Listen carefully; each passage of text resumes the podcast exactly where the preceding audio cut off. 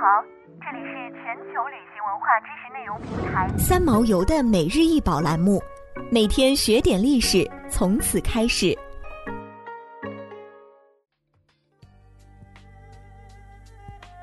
双龙耳青玉杯，高五点二厘米，宽十五点一厘米，口径九点三厘米。玉料青色，有褐色柳霞，玉质凝润细腻。耳杯齿口深腹，圈足微外撇，杯身光素无纹。双耳为透雕对称的双龙，龙蹲踞于杯壁。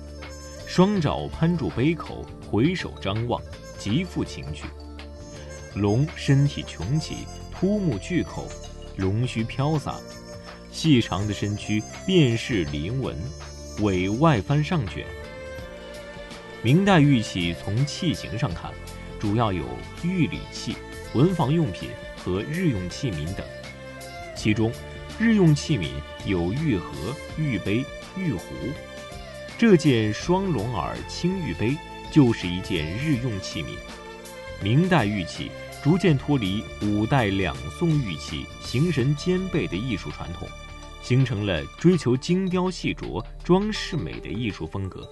在纹饰和装饰上有丰富的动物图案，如龙、蟒、凤、狮、虎、鹿、羊、马、兔、猴、鹤、鹅。斗牛、飞鱼等，龙纹一直是古代玉器中最常用的纹饰。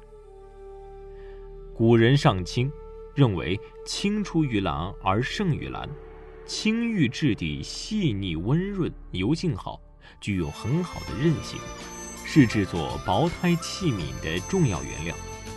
而且它矿产巨大，在中国数千年历史上都有它存在的痕迹。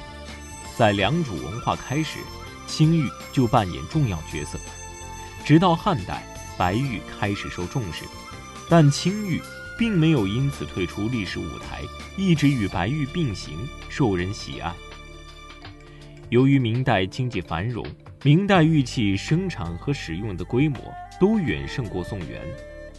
名人宋应是天工开物，曹昭革古要论，高廉。燕贤清赏间，文振亨常务志，张应文清秘籍，陈继儒尼古论等著作，都有论及玉器使用和收藏等方面的情况。明代的皇家用玉都由御用监监制，而民间官玉赏玉之风盛行，在经济文化发达的大城市中都有开玉寺。名人爱玉。